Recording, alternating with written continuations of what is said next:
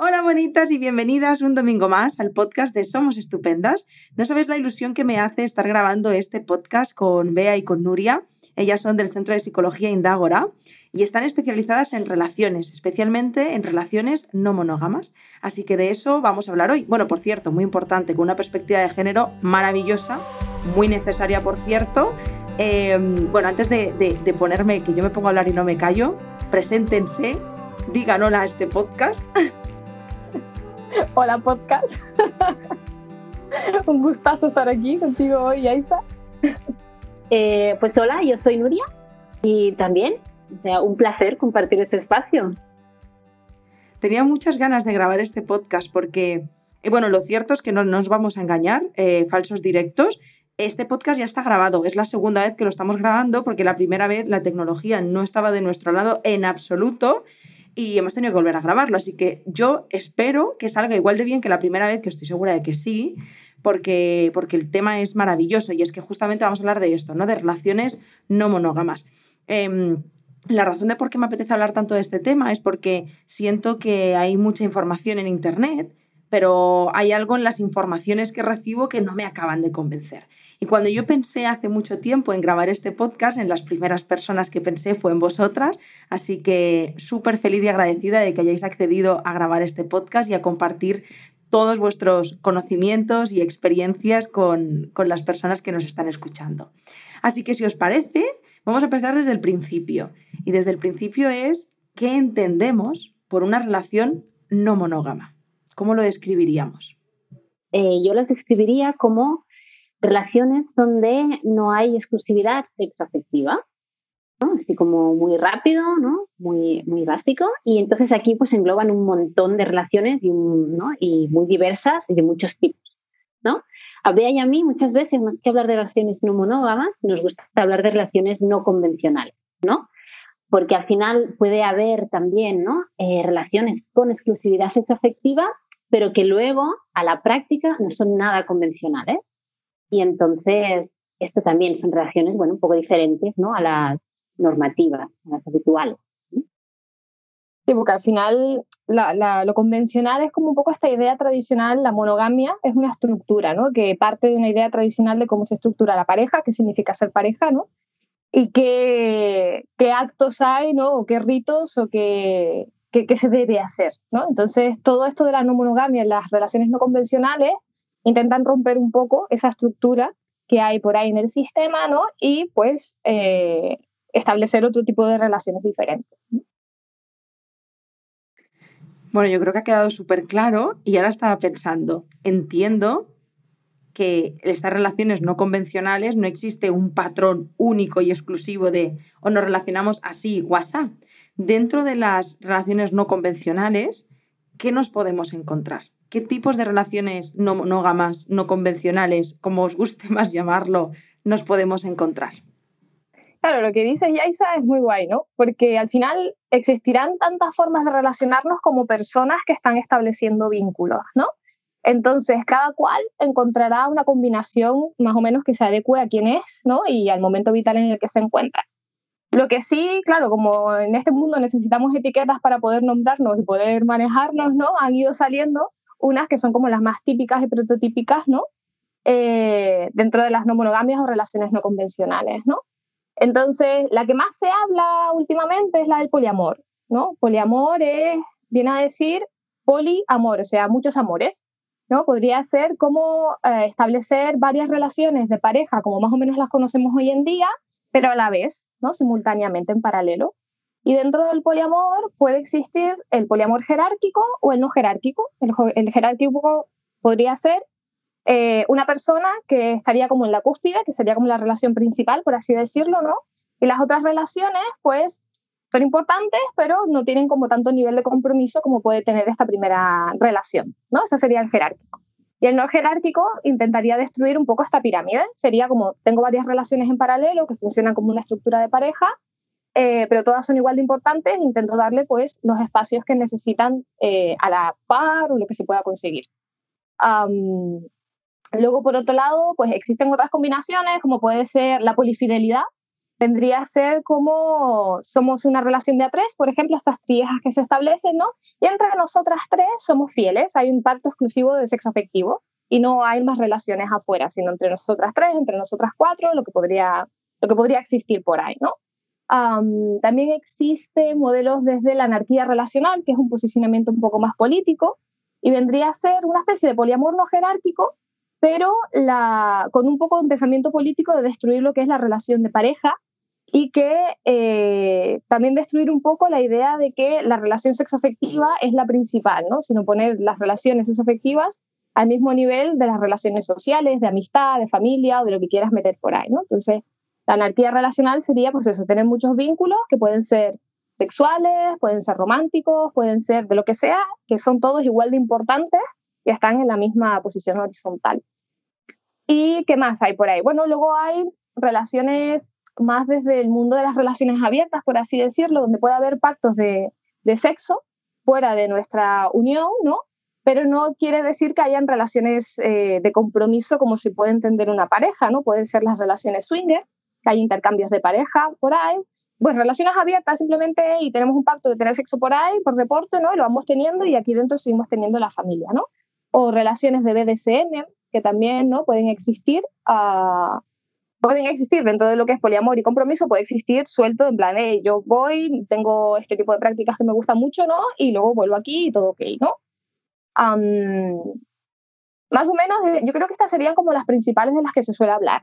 Luego ya, pues habrá cada cual que haga unas combinaciones, lo que dije antes, ¿no? Súper únicas y súper particulares, ¿no? Pero más o menos este es el, el encuadre.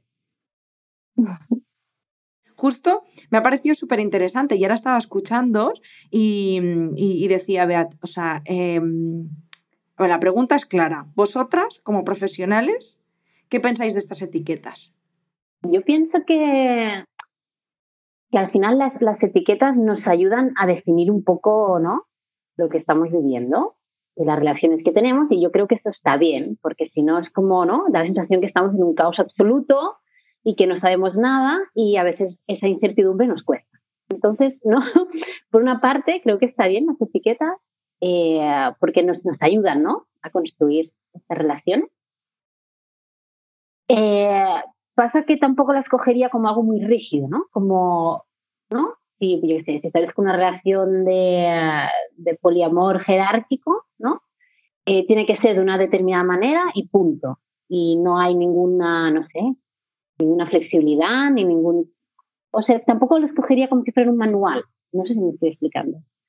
¿No? Es como que sí, están ahí, nos sirven, nos pueden ayudar, pero luego vamos a hacer las nuestras, ¿no? Vamos a ver eh, dónde encajo, dónde no encajo, ¿no? Vamos a pensar. ¿Ves? ¿Qué crees? Sí, exactamente eso, ¿no? Las etiquetas ayudan un montón porque definen y ubican, pero también constriñen, ¿no? Uno de los problemas que pueden haber en, acoger etiquetas de forma rígida son estos cortocircuitos que decimos nosotras, ¿no? del manual del buen poliamor, ¿no? Es decir, para ser poliamorosa tienes que ser ta, ta, ta, ta, ta, y te metes ahí un mundo de etiquetas, ¿no? Que luego el ser humano somos contradictorias, ¿no? Luego, pues sí, podemos adaptarnos un poquitito a esta etiqueta, pero tengo mi forma particular de vivir o mi etapa vital en donde quiero ser de otra forma, ¿no? Y entonces, si nos, quedamos muy, muy, muy rígida al deber ser de la etiqueta, ¿no? Nos vamos a poder hacer mucho daño. Entonces, eso, pues para nombrar cosas que es importante visibilizar lo que todavía no, no está por ahí muy establecido, es muy importante tener etiquetas, ¿no? Pero ojito, ¿no? Porque también somos personitas, ¿no? No, comparto la misma filosofía. De hecho, esa pregunta era un poco buscando el abrir el campo de, las etiquetas, porque parece que de pronto renegamos mucho de ellas como si fueran algo terrible y creo que al final es justo lo que habéis dicho, nos ayudan a hacer tribu también y, a situarnos, ubicarnos en algún lugar. El problema, creo, cuando viene e, es, cuando nos limitan, cuando eh, nos encajonamos ahí y parece que no podemos fluir o movernos con flexibilidad os estaba escuchando y me, y me apetece eh, lanzaros una pregunta y es, em, e, e, es una pregunta un poco extraña porque no me gustaría caer en la, en la trampa esta de, de mm, una cosa u otra que es mejor o peor o, o ponerlas enfrentarlas, porque creo que todas las formas de relacionarse son súper válidas, siempre que sea algo que decidimos y nos hace feliz, pero me gustaría saber relaciones no convencionales versus relaciones no convencionales. Quiero decir, ¿qué factores eh, creéis que son importantes tener en cuenta a la hora de relacionarnos de una forma no convencional? O sea que, igual que se ha hablado siempre, ¿no? Pues cosas a tener en cuenta, la comunicación, el... ¿Qué factores, cuando haces esa transición, pensáis, ostras, esto es súper importante que se tenga en cuenta, que el, las relaciones no convencionales no es alegría, abramos la relación sin tener nada en cuenta. ¿Qué, qué factores son importantes? No sé, así un poco lo que se me ocurre, eh, improvisando, es un poco que, o sea, que al final, ¿no? En las relaciones convencionales también nos aportan, eh, sobre todo, yo pienso que nos aportan sobre todo como seguridad, ¿no? Como seguridad, estabilidad, ¿no? Y esto es algo, algo, que cuando empezamos a andar las relaciones no convencionales, empiezan a aparecer inseguridades, empiezan a aparecer, bueno, heridas propias, fantasmas, ¿no? Y entonces, por esto, pienso que eh, está bien como coger esto, ¿no? Como pensar, si empezamos a andar este cambio de relaciones no convencionales, ¿no? Empezar a tener en cuenta que eh, tenemos que hacer, o sea, vamos a dejar, ¿no? Esa exclusividad sexoafectiva que al final em, nos da mucha seguridad. Y las personas necesitamos un mínimo de seguridad, ¿no? De certezas, ¿no? De, de certidumbres, como podemos lanzarnos, ¿no? Al vacío. ¿Sí? ¿Tiene sentido este que digo? Totalmente. ¿Mm? Y, y, por otro lado, pienso que las relaciones no convencionales eh, nos posibilitan poder hablar de cosas que en las convencionales está como prohibido, ¿no? estas relaciones no convencionales, bueno, nos permite hablar, pues yo qué sé, de atracciones a ciertas personas, ¿no? De quizá pues tener proyectos que no sean, ¿no? El típico caminito de pareja, vivir juntos, eh, hijos, ¿no? ¿Eh? Quizás tenemos otros proyectos en mente, ¿no? Que, que esto. Ah, no sé, yo, esta es mi opinión, esa ya es opinión. Claro, yo añadiría más cositas, ¿no? Porque está claro que lo que dice Nuria es súper importante de base, ¿no? A tener en cuenta. También eh, pienso más en, en, factores comunitarios, ¿no? Un poco lo que es la responsabilidad afectiva, es algo que se menciona mucho, ¿no? Cuando vamos al mundo de las no monogamias, hay que tener muy en cuenta, ¿no? De que no, o sea, palabra libertad es algo que es muy jugosito, ¿no? Y parece que, venga, va, todo lo podemos y yo voy a, por todas, ¿no? Pero claro, nos estamos relacionando en redes, ¿no? Entonces, a la hora de estar en relaciones no convencionales, lo que es la responsabilidad para con las emociones o estados de las otras personas, pero también cosas como, yo qué sé, la salud, los compromisos, los cuidados, ¿no? O sea, hay un montón de cosas con las que hay que mantener un poco de, como dicen los catalanes, el shen, ¿no? Hay que tener un poco de cabeza, ¿no? A, para eso, ¿no? La comunicación es súper importante, ¿no? Poder hablar de esto que dice Nuria, cosas que nunca has hablado, ¿no? Pero también poder establecer pactos, acuerdos, directrices, caminos, mostrarte, decir, yo soy así, yo necesito esto, que la otra persona te cuente, hostia, pues yo estoy en este momento, quizás yo necesito esto, ¿no? Y ahí amoldarse. también diría, un poco así en nuestra línea de indagora, ¿no? Que dentro de las relaciones no convencionales, o de las relaciones en general, diría, ¿no? Un poco de feminismo siempre viene bien, ¿no? Porque claro, no hay que perder de vista que nos estamos relacionando con personas, ¿no? Y pueden haber relaciones heterosexuales o relaciones de poder o cosas así, ¿no? Y ahí el género, eh, hay muchas dinámicas, ¿no? ¿Quién cuida, quién no cuida? ¿Quién tiene más potestad para hacer algo? ¿Quién tiene menos potestad? ¿no? Por lo que hemos aprendido, ¿eh? No porque se, porque se deba hacer así, ¿no? Lo tenemos interiorizado de esta forma, ¿no? Entonces un poquitito de visión, ¿no? Desde los feminismos, ¿no? Desde los cuidados, ¿no? Desde, hey, estamos en posiciones diferentes de poder. Entonces sería un poco como la, la parte política, ¿no? A tener en cuenta cuando una se lanza dentro de las no monogamias, ¿no? Pero seguro que hay un montón de cosas a tener en cuenta, pero más o menos las que se nos ocurren van siendo estas, ¿no?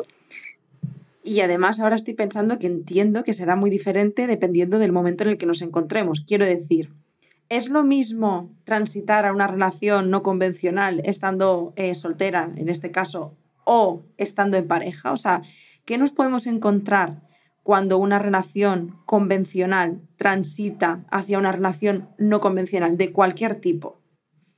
Eh, una o sea, abrir la relación no arregla nada. ¿no? Es decir, pienso en esto muy fuertemente porque esto es como, bueno, como cuando ¿no? una pareja está mal y deciden tener un hijo, es como, no, o sea, normalmente son decisiones que aportan muchos retos y eh, muchos desafíos, entonces eh, es como, es algo a hacer cuando la pareja está bien, cuando tienen dinámicas, ¿no? Que se entienden, cuando, bueno, realmente transacción como que está bastante establecida. La pareja, entonces, es un camino que quieren hacer, ¿no? Las dos personas juntas. Entonces, eso es fantástico, ¿no? desde ahí. Em, teniendo esto en cuenta, ¿vale? Sabiendo esto que me parece muy interesante porque, bueno, no sé tú vea, pero a mí, a mí me da la sensación que a veces, ¿no? Una pareja no está bien y deciden abrir la relación porque así es un drama, ¿no? se complica todo más. Es como, ay, ay, ay. claro, se complica todo más. entonces, ya está, la pregunta era... Eh, ¿Qué factores eh, pensamos que son importantes a tener en cuenta o que nos podemos encontrar? También puede ser, hay personas que nos pueden estar escuchando que han rumiado con la idea de, ostras, pues a mí me gustaría, pero no me atrevo ni a compartirlo con mi pareja o cuando lo comparto, ¿qué factores nos podemos encontrar y qué es importante tener en cuenta a la hora de transitar de una relación eh, convencional a una no convencional? Porque damos por hecho eh, que cuando, bueno, podemos hacer esta comparativa también, cómo es viviéndolo desde la soltería, desde el no vínculo, cuando estamos con un vínculo, porque entiendo que desde el no vínculo al final es un trabajo personal de autoconocimiento ultra potente, pero no estás relacionando, no hay esa responsabilidad afectiva de la que hablábamos antes, pues estoy yo en el mundo decidiendo mis cosas, pero cuando estamos en pareja... Puede ser algo complicado, ¿no? Comentárselo a la pareja, depende mucho como la visión que tengan sobre las relaciones, ¿no? Y, ya te digo, y básicamente que puede haber comunicación entre ellas y, y que, ¿no? que podamos empezar a hablar de cosas que aunque sean un poco incómodas, son necesarias, ¿no? Para que estemos todas bien dentro de la relación. Entonces, claro, si ya de primeras no podemos ni hablarlo con la pareja, ¿no? O tenemos miedo de su reacción, esto ya es como, vale, ¿qué está pasando aquí, no? ¿Cómo es que tengo miedo, ¿no? De contarle algo bueno, la confianza, la apertura, ¿no? Que haya intimidad para poder crear unas buenas bases, ¿no? Eso, si estás partiendo, ¿no? De una relación y decimos, hey, vamos a hacer esto que ahora se está hablando tanto de ello, a ver qué tal nos va, ¿no? pero sí es verdad que hay, hay diferencias, ¿no? Porque al final, si hay una persona aquí al lado, ¿no? Digamos que el sistema es un poco más complejo, ¿no? Porque me tengo que tener en cuenta a mí qué me está sucediendo en esto, pero al final es una experiencia nueva, ¿no? Y me va a remover porque es fuera de lo cotidiano, ¿no? Tengo que tener en cuenta a esta otra persona que también tendrá sus issues, tendrá sus cositas, ¿no? Tendrá sus inseguridades y demás, ¿no? Y en nosotros, ¿no? En nosotras, nosotros, ¿no? En quiénes somos, cómo estamos, qué nos está sucediendo, ¿no? Entonces, como decía, ¿no? Ya si una está entrando dentro de las no monogamias soltera o soltero, ¿no? evidentemente solo, bueno, la primera parte será verme a mí y a ver con quién me relaciono allá afuera y qué me está sucediendo, ¿no? Será como un poco más simple pero dentro de lo complejo que es, ¿no? No, no por decir que sea sencillo, ¿no? Entonces, sí que están, yo veo un poco esas diferencias, ¿no? De que hacerlo con alguien es ir de la manita con esa persona y tenerlos en cuenta, entonces quizás el proceso es un poquito más lento. Si yo estoy sola, es ir conmigo y meterme ahí donde vaya explorando, donde vaya, vaya viendo, ¿no? Eso sí, claro, la inseguridad, la incerteza, ¿no? Y luego el, el volver a casa y que no haya un brazo amigo o amigue, ¿no? Para darte una chuchón si lo has pasado mal fuera, pues también es una, una de los contras, ¿no? De hacerlo desde la soltería, hacerlo con una persona al lado, pues te da un poco esa calidez, ¿no? De, de estamos juntos en esto, ¿no? Y, y, si nos pasan dolores allá afuera, pues nos apoyamos y nos, y nos vamos acompañando, ¿no? más o menos, esos son los factores que veo de diferencia. Ya, pensaba que, mm, eh, que, una vez como pasado este primer bache, ¿no? Pensamos, va, las dos personas quieren hacerlo, siguen hacia adelante y tal. Eh, pues yo pensaba que es muy interesante quizá pues leer algún, algún libro, ¿no? Las dos personas juntas. Mm, hay libros muy básicos para, para entender, eh, para ver un poquito de qué va, ¿no? Eh, bueno, y a veces está bien pues leerlo pues las personas juntas, comentarlo, oye, ¿qué te parece esto? ¿Qué te parece lo otro? ¿No? Así como sin prisa y sin estar decidiendo nada, ¿eh? Como estamos, no sé, fantaseando, contemplando, ¿no? También hablar, ¿no? Sobre, ostras, por qué yo quiero este tipo de relación, ¿no? Porque hay diferentes motivaciones, no solamente es, libertad, ¿no? A ver, también, o sea, el campo de las relaciones no convencionales es un campo de autoconocimiento, ¿no? De exploración propia, em, bueno, que, puede ser muy rico, ¿no? o no sé, o por qué quiere la otra persona, en fin, ¿no? Se empiezan a dar mucho, ¿no? Estos diálogos, sin obsesionarse tampoco, ¿no? Pero, no sé, como algo, mm, hablar tranquilamente, ¿no? Vea, pensar un poquito por ahí. genial, sí, sí. Nosotras a veces en terapia lo mandamos, ¿no? Este, ha sucedido de leerse el Más allá de la pareja, que es un libro que salió, no sé si en el 2017, traducido, el Two, y es muy guay, ¿no? Porque al final son capítulos que van hablando de cuestiones que, se van a poner en juego y el debate compartido es súper rico. ¿no? Ahí estás creciendo un montón y puedes, eh, puedes establecer bases, ¿no? Sí, con una persona al lado.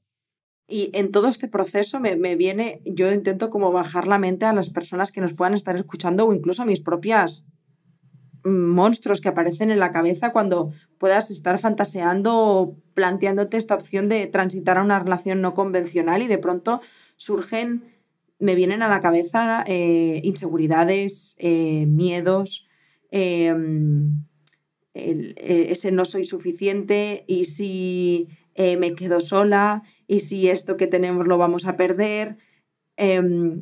¿Cómo, ¿Cómo hacemos frente a todo esto si es que es real a esto que, esto que estoy compartiendo, a lo que nos vamos a enfrentar? Porque yo, si me estoy vinculando de una forma monógama, convencional, y de pronto voy a transitar a soltar toda esa seguridad y van a aparecer muchísimos monstruos. Por eso decimos, ¿no? Que esto puede ser eh, una muy buena acción, bueno, pues para ir a terapia y vernos, ¿no? ¿Qué me ocurre a mí con esto que estoy haciendo? Ahora bien, yo me paro aquí un momento, ¿no? Porque yo siempre, ¿no? Que me viene, más me viene una mujer con inseguridades, con celos y demás. Lo primero, eh, para mí es muy importante, es ver si el ritmo de apertura, digamos, está siendo respetuoso, ¿no? con todo lo que le está surgiendo a la persona. Es decir, que no es culpa de la persona, ni mucho menos, ¿no? Eh, sino que siempre me, me, gusta mucho ver si esta apertura se está haciendo de forma esto, cuidadosa, ¿no? De forma, bueno, que a la persona le va sentando bien, porque obvio que nos va a remover alguna cosa, ¿no? El problema es cuando nos remueve tanto que empezamos a tener ansiedad, que empezamos, ¿no? A tener problemas, un montón de problemas que tampoco tenemos por qué, ¿no? entrar ahí, es decir, em, yo diría primero eso, pero si, ¿no? Si vemos que parece que hay una buena comunicación, ¿no? Que, la pareja pues entiende, que la pareja apoya, ¿no? Intenta, ¿no? Mantener ahí una relación viva, aunque tenga otra relación. Eh, entonces, bueno, yo pienso que es como, es muy interesante para vernos, ¿no? Porque al final solamente estas inseguridades que se nos despiertan, a se nos despertarían en otros ámbitos, ¿no? Es como que quizás se nos han despertado antes, pero ahora en pareja me veo más segura y ya no se me despiertan, o quizás se me despiertan con una amistad, ¿no? A ver, a veces pues, quizás ahora no tanto, pero en la adolescencia hay mucha, ¿no? De los de, de amistades y demás. Quizás se me despierta en la familia, ¿no? También, quizá, bueno, no sé, yo ya entro en terapia. Eso es otro tema. Tu barrito para casa, ¿no?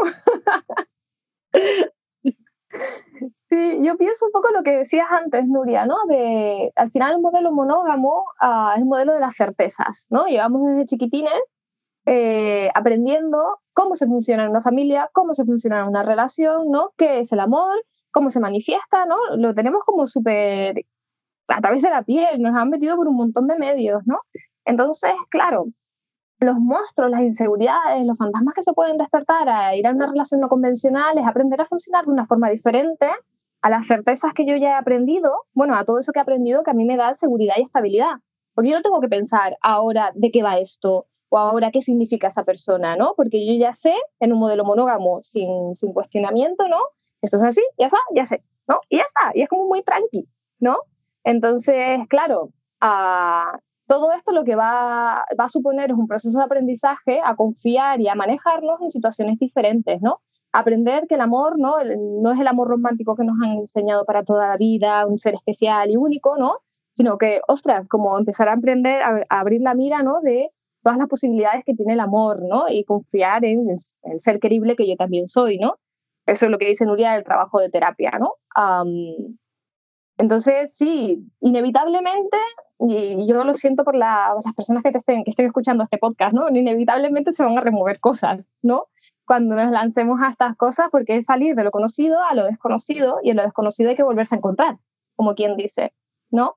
Entonces eso va a suponer un pequeño terremoto pequeños terremotos, ¿no? Por eso lo del ir al ritmo de cada cual, como dice Nuria, es súper importante, ¿no? Porque no hay que forzar la máquina, que si no vamos a acabar peor de lo que estábamos, ¿no? Y no es cuestión tampoco.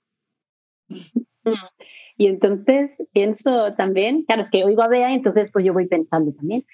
Y, eh, y pensaba en qué importante es metiendo la perspectiva de género aquí, ¿no? Metiendo feminismo, qué importante también es que las mujeres, ¿no? Podemos decir que no, ¿no? Es decir, si yo qué sé, por las razones que sean, porque estoy, no sé, lidiando con un jefe, por eso haciendo el trabajo muy difícil. Si estoy lidiando, no sé, tengo eh, dos niños o niños pequeños y estoy ahí con la maternidad a tope. Si es decir, y me plantean esto, pues qué bueno puede ser, mira, ahora no, no, no puedo. O sea, como lo planteas, no puedo, ¿no? Decir que no, o sea, poner límites, bueno, hasta aquí. O vamos a ver, vamos a hablar, ¿no? Hacer esos acuerdos, ¿no? De, bueno, cómo puede hacer un poquito o cómo no, ¿no? Y que no es una obligación, que es una opción, ¿no? Y, que aun siendo una opción, la forma en la que la, forma en la que lo hacemos, que es lo que veníais diciendo, es que me parece súper importante el, el, respetarnos constantemente, que, que, para mí, a nosotras mismas, y al vínculo, eh, que es esos tiempos, respetar esos tiempos también. Para mí forma parte de esa responsabilidad afectiva de, preguntarle también a tu pareja cómo estás, cómo te encuentras, qué ritmo estamos llevando, porque siento que a menudo, obviamente creo que esto es un pensamiento que forma parte de las personas que tienen relaciones convencionales hacia las personas que no tienen una relación convencional. Pero hay esa creencia, ¿no? De, a la libre albedrío, se ¡pum! Se abre, la, se abre la caja y que cada uno haga lo que le dé la gana. Y es como, ostras, no. Eh, y entiendo que habrá personas que quieran abrir la relación desde ese lugar y claro, yo entiendo que es súper peligroso porque es que ya no se trata de, es que ya no es libertad, o sea, es que estamos yendo a niveles que dices, pero esto, esto no, ¿en qué momento no nos hemos dejado de, de respetar de esta forma? Pensaba que quizá hay personas que sí les sirven. O sea, es decir, vale, si a alguien le sirve y, le va bien, pues fantástico, adelante, ¿no? Pero si eso no nos funciona, bueno, hacemos un paso atrás, vamos a mirar el panorama, ¿no? Vamos a ver qué está pasando. Bueno, chicas, hay una parte que la compartí con vosotras, obviamente, en podcast versión 1.0, y son las preguntas del público. Compartimos una cajetilla de preguntas cuando decidimos el tema del que vamos a grabar el podcast para que nos lancen preguntas. Así que tengo aquí la selección de preguntas que me parecen súper interesantes. Y la primera, cayendo en las relaciones, o sea, llevándonos más a las relaciones eh, convencionales, es, ¿es realmente posible ser feliz con alguien toda la vida? Esta era una pregunta, Chachi, y yo recuerdo que aquí me puse filosófica. Porque claro, ser feliz para toda la vida podría ser algo alcanzable y posible. Lo que yo preguntaría es, ¿qué significa ser feliz en una relación para toda la vida? Porque cuando nos comentaste esta pregunta, ¿no? Yaisa suena mucho, quizás mi subjetividad, ¿no? Resuena mucho a estos votos matrimoniales, ¿no? De en la salud y en la enfermedad, para toda la vida, hasta la que la muerte nos separe, ¿no? Es decir, si pretendemos un poco, ah, como antes decíamos de los modelos rígidos, ¿no? mantener una felicidad estable con un modelo rígido que no admite adaptaciones ni flexibilidad, ¿no? yo diría que ahí la felicidad no va a ser posible, ¿no? Es decir, tal y como estamos tú y yo a día de hoy, que es maravilloso porque estamos empezando y es súper bonito y esta felicidad la queremos forever and ever, yo diría que eh, es un poco irreal o utópico, que es bonito tener el ojo siempre, intentar mantenerlo, ¿no? Porque algo podremos conseguir, ¿no? Pero la felicidad en una relación duradera, yo diría que se consigue si puede haber adaptabilidad y flexibilidad. Porque al final, quienes somos, vamos a ir cambiando, ¿no? Y los objetivos vitales que tengamos y las situaciones y lo que queremos, eso va a ir cambiando. Y el vínculo es capaz de adaptarse a nuestra, nuestras propias transformaciones, ahí yo sí que considero que puede haber una felicidad estable, ¿no? Y aquí incluso puedo considerar la opción de que una relación transite de algo sexoafectivo, ¿no? A algo simplemente afectivo, ¿no? Que se quite los sexos en medio, porque mira, ahora, yo qué sé, ahora estamos más centradas en que queremos la crianza y a mí yo, tú ya no me atraes tanto, entonces tal, pero seguimos vinculadas, ¿no? Y podemos seguir siendo igualmente felices, ¿no? Por eso digo que, que quizás un poco romper con la idea rígida de, de, cómo es una pareja feliz, ¿no? Y ampliarla un poco a qué es ser feliz y, y la relación en sí, ¿no? Ahí sí que podría decir que esta respuesta podría ser un sí. Pero claro, tener en cuenta muchos factores. Más uno, no sé. Eh. ha sido muy guay lo que has dicho. Yo iba a decir más dos, me sumo más dos. Bueno, ese, ese, ese es, ese es el, las relaciones, es que justo todo lo que has dicho, son las relaciones a largo plazo en las que confío, ¿no? Querámonos hasta que nos hagamos buena compañía y hasta que nos vayamos dando lo que necesitamos y cuando no, pues, pues no, pues, pues diremos adiós como, como desde el amor que nos tenemos. Es que lo que pasa que yo creo que dentro de las relaciones em, convencionales hay mucha rigidez. No quiere decir que todas las personas que nos vinculamos de manera convencional seamos rígidas, pero en términos generales veo mucha rigidez dentro de las relaciones convencionales. Y además de mucha rigidez, veo mm, falta de, cuestionarnos cosas. Creo que simplemente nos ceñimos a lo preestablecido y no nos preguntamos que existen otras formas de, comunicarnos, de relacionarnos dentro de ese convencionalismo. Y nos quedamos con lo que nos han contado y ya está. Entonces, claro, desde ese amor, pues sí creo que puedes estar toda la vida, pero con el complemento feliz mm, no me cuesta creerlo. Mm. Sí, porque al final, sí, no sé, el feliz es para siempre, pues Bueno, hay momentos de todo, ¿no? Al final, la, cuestión justamente es eso, ¿no? Que la relación pueda ir adaptándose a quién vamos siendo, porque ya que vamos cambiando, pues, ¿por qué no va a cambiar la relación también? 100%. Pues venga, vamos a la siguiente. Hay una estupenda que nos pregunta, ¿cómo sé si soy monógama o poliamorosa? O sea, básicamente entiendo que cómo sé si yo quiero una relación convencional o de pronto digo, no, es que yo, yo no soy esto. Claro, ¿cómo sé si soy monógama o poliamorosa? A mí me suena un poco al test de la Cosmopolitan, ¿no? En plan, ¿tienes ganas de tener sexo con más gente? Sí. Eh, ¿Estás a gusto con alguien en casa? No, no sé, ¿no? Y vas marcando ahí, ¿no? Pero sí que hablábamos un poco, ¿no? Que todo esto que andamos diciendo todo este rato en este podcast, ¿no? De, de lo rígido, de lo convencional, ¿no? De lo que hemos mamado, de lo que se supone que debe ser X, ¿no? Pues si tú ves que en algún momento todo eso te está, no te está calzando de alguna forma, ¿no? Te está limitando, te chirría, ¿no? Te sientes como que tienes que limitarte, pero no desde un compromiso ético donde tú deseas limitarte, ¿no? Sino que es como, uff, me siento que me están amputando partes de mi cuerpo, ¿no? De que esto no me está, no me está permitiendo desarrollarme, ¿no? Yo diría por ahí que si empiezas a sentir este tipo de, sensaciones y experiencias, ¿no? Pues empezar a preguntarte si realmente este tipo de modelo relacional, y hablo un poco de lo tradicional, en lo que iremos por default al principio, ¿no? Te, te está cuadrando, ¿no? Y, y, ahí un poco escuchando, como quien dice, tu corazoncito y tus necesidades, ¿no? Pues a lo mejor necesitas un poquitito más de apertura, a, no solo sexual, sino yo qué sé, de poder ir de, de, viaje con tus amigas sin que eso suponga una traición porque tu pareja está en casa y no te vas con él de vacaciones, ¿no? cosas así, ¿no? Si tú te empiezas a preguntar en plan, ay, ¿por qué esto me duele? ¿No? Y, y, te paras a pensar en ello, pues quizás puedas ir viendo que un modelo no convencional puede, puede irte calzando, ¿no? O pequeños pasos de un modelo no convencional. No tienes por qué irte de cabeza a hacer de ahí todo lo radical, ¿no? Eh, que haya, ¿no? Y también decir un poco aquí una lanza a favor de, de, las monogamias éticas, ¿no? Porque parece que todo el rato en este podcast estoy pensando, ¿no? que parece que es monogamia, no monogamia, malo porque es convencional y tradicional, y bueno porque implica la apertura y el, el cuestionamiento personal y tal, ¿no?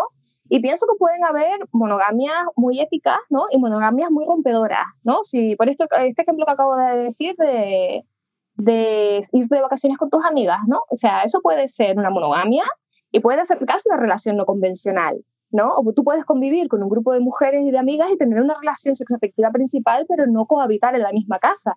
Eso se sale de lo convencional y tradicional, puede ser un pacto exclusivo sexoafectivo, ¿no? Puede ser monógamo Pero eh, eso, ¿no? No convencional. Ay, me he perdido un poco el hilo de la frase, pero vamos, que, se entiende la idea, ¿no? Entonces, yo diría, ¿no? A, la gente que nos escucha que tampoco se limiten un poco a estos opuestos, ¿no? De blanco-negro y que se permitan un poco estos grises, ¿no? De, de estas pequeñas rupturas de la norma tradicional y ahí eres poliamorosa, pues quizás no tienes por qué tener varias relaciones a la vez si no quieres o no tienes tiempo no te da la gana, ¿no? Pero sí que puedes acercarte a esto no convencional, ¿no? Es un poco más gris, pero, pero creo que es un poco más completo, ¿no? Me encanta que hayas dejado la frase, eh, el final el del speech. Ah, vamos, de narices para la siguiente pregunta. Yo sé que esta os va a gustar mucho porque dice, ¿cómo gestionar nuestro tiempo teniendo varias relaciones sin olvidarnos de una misma? Preguntón, ¿eh? Ay, hacemos lo que podemos, ¿no? Ay, perdón. Sí, no, no. Ahora pensaba en, en, esa frase, ¿no? Que se dice mucho en el mundillo de, em, de que el amor es infinito, pero el Google Calendar no. Entonces, esto es una realidad.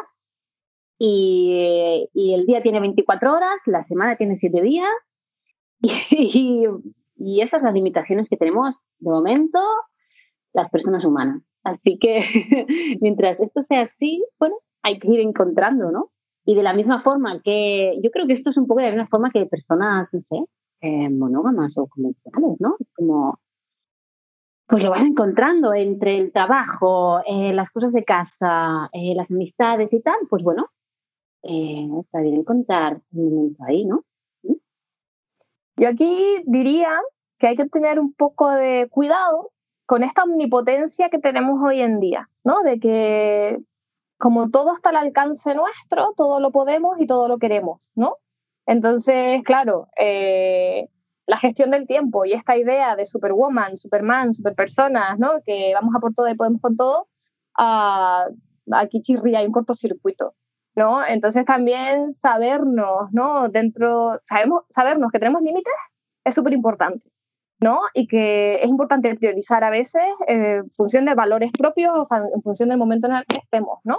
Si, eh, es que la pregunta me llama la atención porque hay una, la parte de tiempo para mí, ¿no? Y es súper importante porque fíjate, y esto también puede ser un tema de género, ¿no? Las mujeres que se lanzan a relaciones así no convencionales, como estamos tan entrenadas, por así decirlo, en el tema de los cuidados, ¿no? Iremos a cuidar a saco a toda la red de afuera, que todas estemos contentas y todas estemos cómodas, ¿no?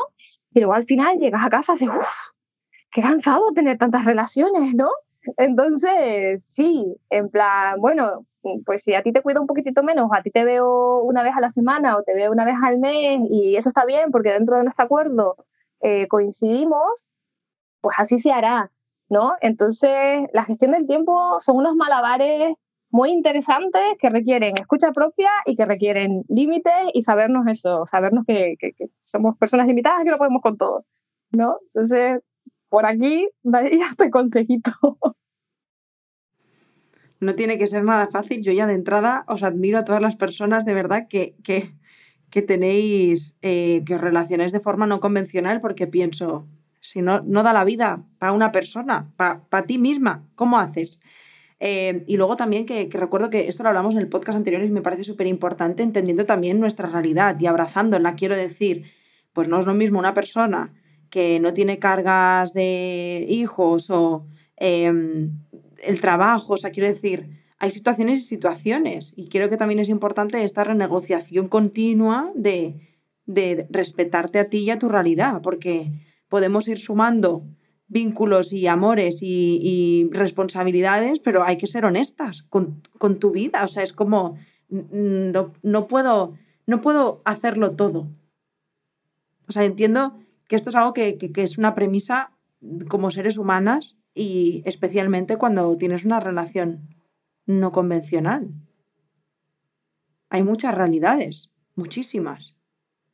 De ahí la importancia de lo que decíamos antes, ese manual. Pues igual me estoy cargando todo el manual de lo que debería ser, pero es que si hago lo que dice el manual, eh, perdona, me muero.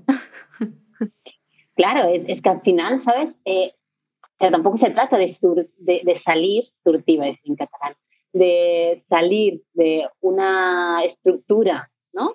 convencional para meternos en otras estructuras, como vamos a buscar la estructura que, nos va bien y, esta idea, esta idea de omnipotencia, del puedo con todo y soy súper y tal, pues a esta no nos sirve, ¿no? Entonces, también a asimilarla, ¿no? tampoco es fácil. Pues venga, vamos a por la última que me parece muy interesante porque entiendo que muchas personas eh, que, se relacionan de forma no convencional habrán pasado o están pasando por ahí. Es cómo lidiar con las opiniones de los demás que no entienden este tipo de relaciones. Que al final haces pensar ¿no? que la gestión de las relaciones no monógamas es mi propia gestión, la gestión con las personas con las que me vinculo y con el entorno que juzga. ¿no? Porque esta, esta pregunta me lleva a eso, ¿no? La, las típicas salidas del armario, ¿no? Que siempre son tan angustiantes y además, fíjate, ¿no? Porque realmente el armario no debería existir porque el armario lo que habla es que hay algo que está fuera de la norma, ¿no? Y como está fuera de la norma es criticable, juzgable, se ve mal, se ve raro, se ve extraño, ¿no? Y, y jo, es, una de las cosas un poquitito dolorosas, ¿no? De, de esto, ¿no? El, el contarte un poco sola o encontrarte que no puedes compartir tanto como te gustaría, ¿no? Con tus seres queridos, ¿no? O, por ejemplo, de familias, ¿no? Que tienen una idea así, pues, depende de la generación de los padres, ¿no? Pues pueden tener unas ideas más tradicionales y rígidas y normal, ¿no?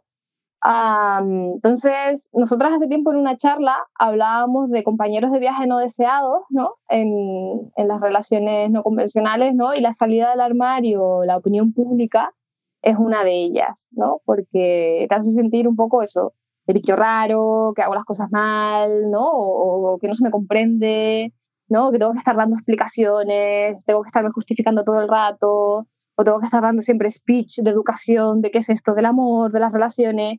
Es súper cansino y es súper doloroso, ¿no? Entonces, es una muy buena pregunta esta. Mm. Si quieres aportar. Sí, pensaba, ¿no?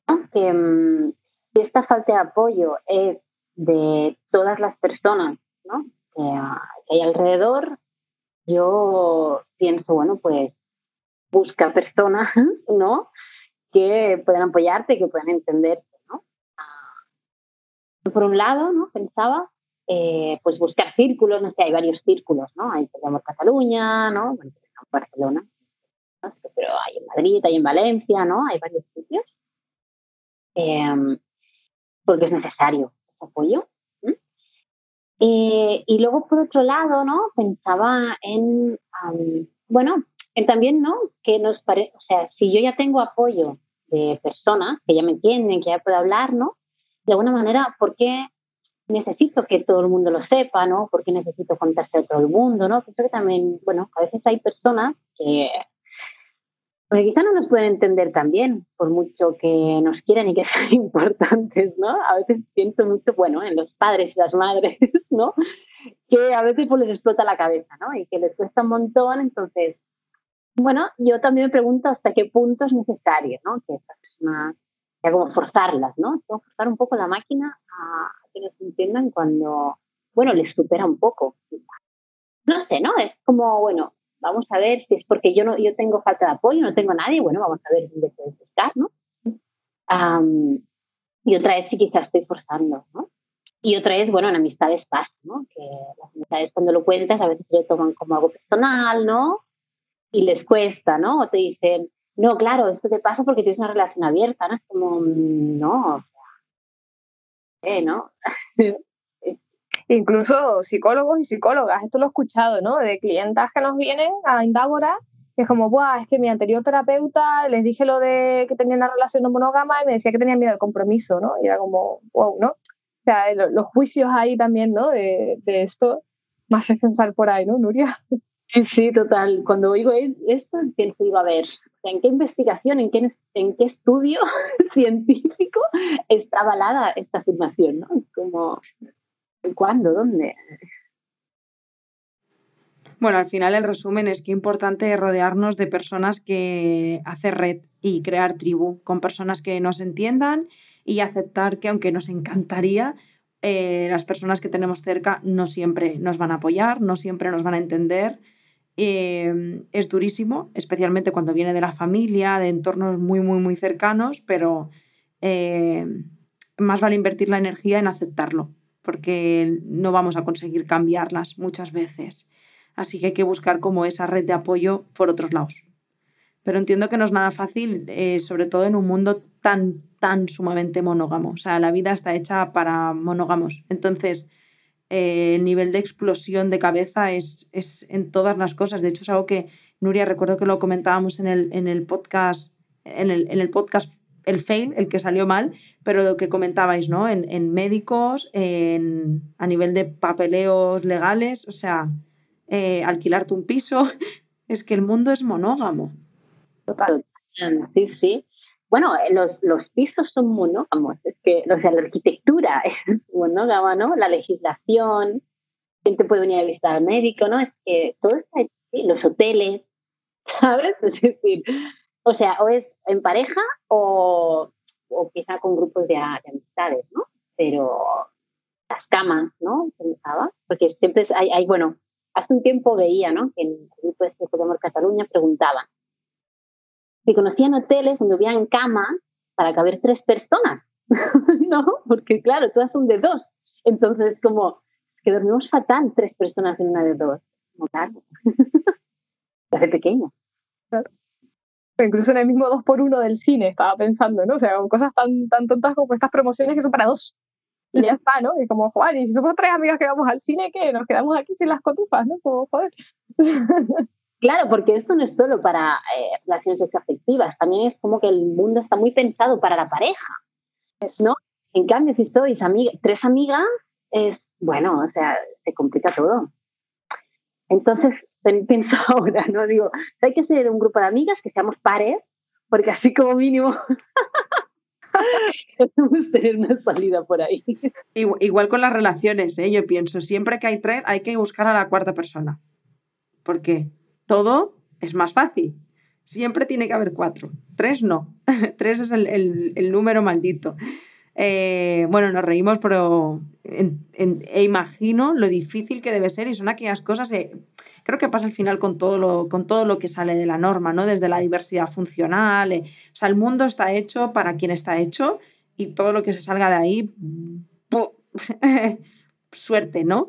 Em, pero bueno, chicas, muchísimas gracias. Gracias de corazón. Me ha gustado mucho volver a grabar este podcast con vosotras. Eh, creo que es muy importante hablar de esto y mm, es un tema que también genera muchísima controversia, que hay mucho debate, que las personas necesitan información, así que yo feliz de que lo hayamos grabado. Y por supuesto, si surgen más dudas, eh, os apetece algún día compartir algo o a mí se me ocurre algo, yo libremente os preguntaré. Mm, así que gracias de corazón, de verdad. Bueno, pues a ti, Yaisa, por pensar en nosotras y por invitarnos. Y nada, un placer, aunque sea segunda vez, pero también hemos hablado también de, de algunas cosas que ya dijimos, pero de otras también. Entonces, hace interesante. iba, iba a decir que igualmente que ha sido un gustazo estar aquí de nuevo y que, bueno, las personas que nos escuchan, si en algún momento tienen dudas de lo que hemos dicho quieren plantearnos más cuestiones, ¿no? Porque como es un tema muy denso, pues nos pueden escribir, que a nosotras nos encanta hacer red y generar debate.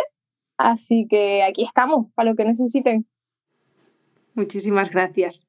Jo, pues gracias a vosotras también por escucharnos, por estar aquí un domingo más, em, por hacer que la salud mental llegue a más y más personas todos los domingos, cada vez que compartís el podcast, eh, que nos escribís, todos los mensajes de amor nos llegan.